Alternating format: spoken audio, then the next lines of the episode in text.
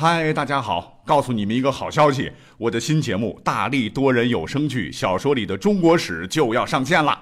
想要了解新节目或者跟我互动聊天，赶快来加入 VIP 粉丝群，入群二维码就在本期节目的声音简介中。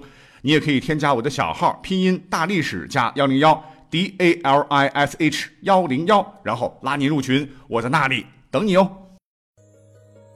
管他正史野史，这里只有大历史，大力讲的历史正在播出。欢迎大家来捧场。我们今天呢，来专门讲几个跟地名有关的故事。哎，听到这儿，你可能会讲了，地理有关的那有什么讲头啊？别着急啊，我们是历史节目啊，肯定不能说成地理课，对吧？一定要有故事。比方说《三国演义》，大家伙肯定都看过。那其中有一个人物啊，就是凤雏庞统。哎，大家可能有这种感叹呐，就是庞统死的太早了，不然的话，后期呢也不用诸葛亮独自一人支撑蜀汉。而大家伙是否还记得这个庞统是怎么死的吗？那么就是在刘备当时进军川蜀的时候啊，被乱箭射死。很凑巧的是，庞统死的这个地方啊，唤作落凤坡，而庞统的号大名鼎鼎，正是凤雏啊。凤雏最后竟然死在落凤坡，是不是太巧合了呢？哎，如果说啊，这是只是一段小说里的故事。那所谓世界之大，无奇不有啦。本期节目，我们就来扒拉扒拉历史当中的一些神奇的跟地名有关的故事吧。先来讲第一个，这个故事之前简单讲过，我们可以温习一下。根据《史记·张耳传》记载，说是在汉高祖八年，就是公元前一百九十九年，这个刘邦啊从外地回朝，在路上啊就路过当时的一个分封国赵国。而当时赵国的国君呢，是他不待见的女婿，叫张敖。刘邦当时就想啊，好久没见女儿了，那就决定到这个赵国溜一圈。那么公元前其实一百九十八年，就是前一年呢，刘邦也到过赵国啊。虽然说他不喜欢这个女婿，可是这个女婿张敖啊，对刘邦那真是毕恭毕敬、恪尽人臣子婿的这种礼节。亲自给刘邦端茶倒水啊，给刘邦洗脚啊。可是这个刘邦啊，就就横挑鼻子竖挑眼，鸡蛋里边挑骨头，还是把自个儿的女婿赵国的赵王张敖啊劈头盖脸大骂了一顿。这一骂不要紧，当时有两个人看不下去了，一个呢就是赵国的丞相，唤作灌高，他和另一个人叫赵武，两个人就请准张敖啊，说我们是您的臣子，看到大王您受到这样的侮辱。实在是忍受不了了，我们俩一合计，为了赵国的尊严，我们决定宰了刘邦啊！张敖一听，当时就吓傻了，赶紧啊劝阻他们。哎，他们当时就没有动手。可是过了一年，这刘邦又来了。灌高、赵武一琢磨，得啊，杀掉刘邦，给赵国出气的机会来了。他们于是是瞒着赵王张敖，精心策划了整个刺杀行动。当刘邦还在赵国王宫的时候，这个灌高啊就派人到了刘邦回朝必须要经过的一个百人县，柏树的柏，在今天河北省的唐山市西。那灌高经过算计，料定刘邦途经百人县时必定要在此留宿，于是呢，在百人县馆舍当中的茅房里啊，埋伏了很多的刀斧手，就等刘邦前来，一拥而上干掉他。其实平心而论，如果刘邦那天只要住进官舍，也就是高级宾馆吧，哎，真有相当大的可能会被活活砍死。如果这事儿真发生的话，那历史走向肯定会发生大的改变了。就这么地啊，过了几日啊，刘邦啊果真要回朝了啊，就途经了这个百人县，也果然如灌高所料。刘邦的这个出行团队啊，确实当时计划要在这个县留宿，就在那个馆舍住一晚。可是，就在刘邦要下马车的那一刻，刘邦闲着没事啊，就随口吧问了一下随从，说：“我们今天晚上住的地方叫啥名字？”随从答道：“陛下，这里叫百人县。”刘邦就在口中随便念叨：“破人，破人，这是要……”被人迫害呀，不好不好啊！于是刘邦是马上下令，让随行的人马离开了百人县，另选他地留宿。那原本凶险的一次刺杀阴谋就这么地流产了。那讲到这儿，你可能会问了：你不说是百人县吗？柏树的柏吗？怎么就是破人县？这不迫害的破了呢？对啊，正确读音是柏，可问题当时刘邦他说的话带有浓浓的沛县口音，家乡话就把这个柏啊就读成了迫害的迫，所以呢，刘邦觉得不吉利，就换地方。那这个事儿也就完了。可是到了第二年，就是汉高祖九年，公元前一百九十八年，这个灌高的一个仇家将灌高曾想宰掉刘邦的这个事情就告密给了刘邦。啊，刘邦这一想。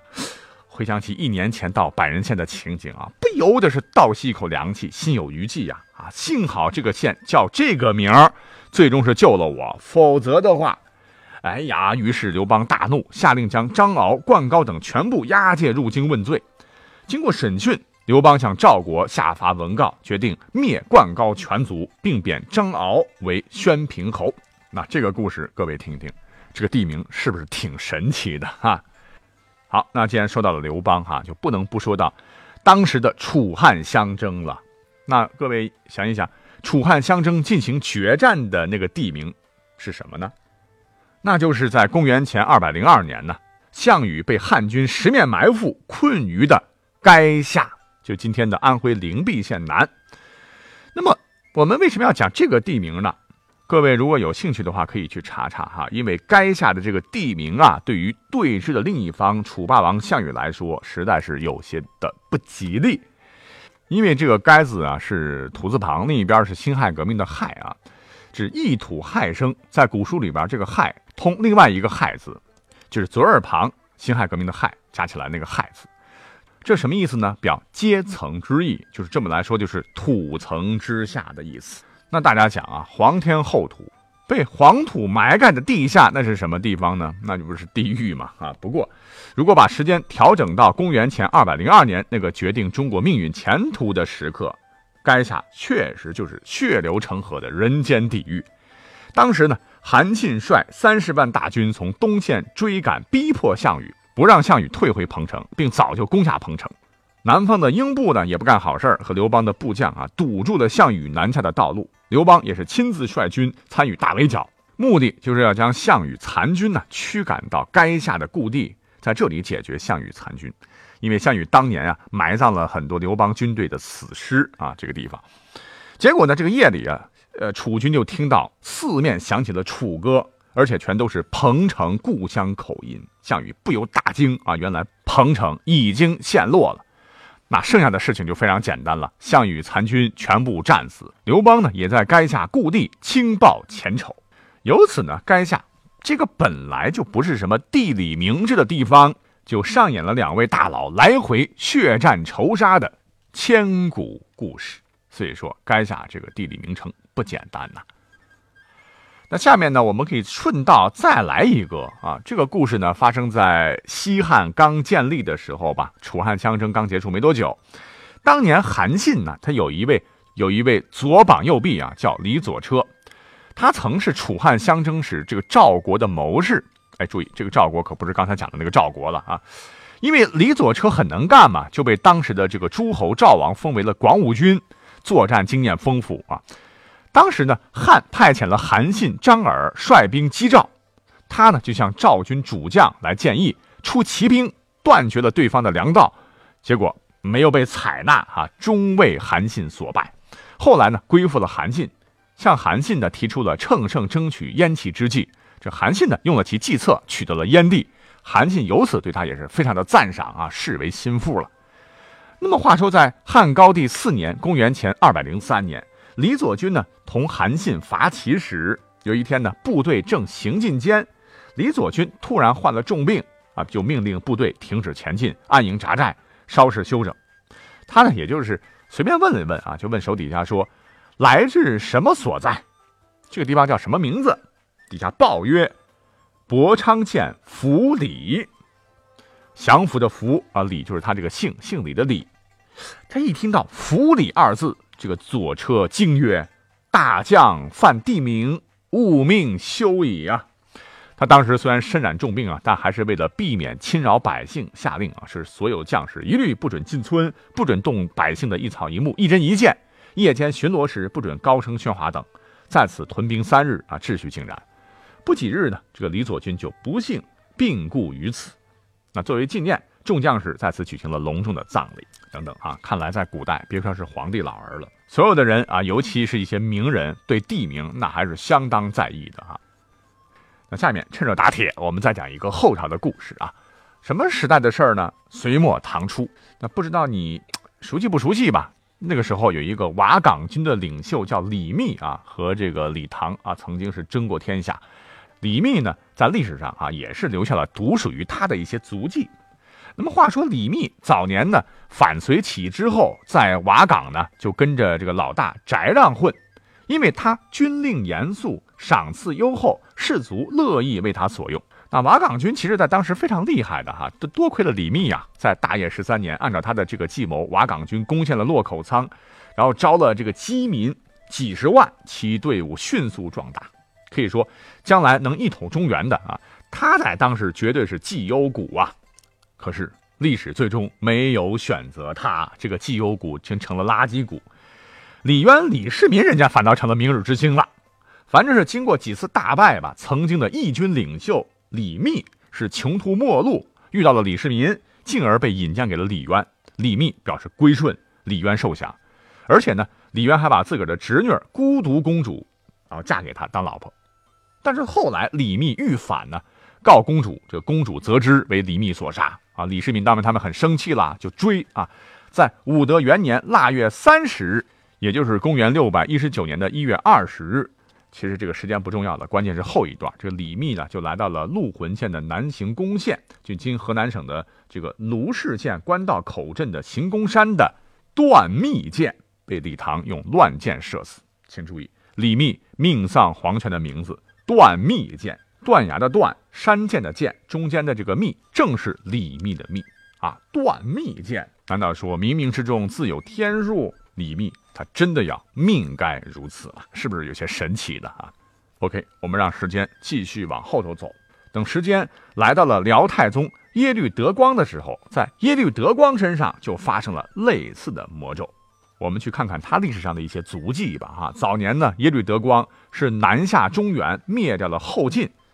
但是作为一个外来的少数民族游牧民族的政权吧，中原百姓并没有屈服啊，各路武装纷纷抗击契丹侵略者，小股辽兵呢不断遭到歼灭，这令耶律德光就发出了“我没有想到啊，中国人如此难治”的感叹，就不得不下令退兵。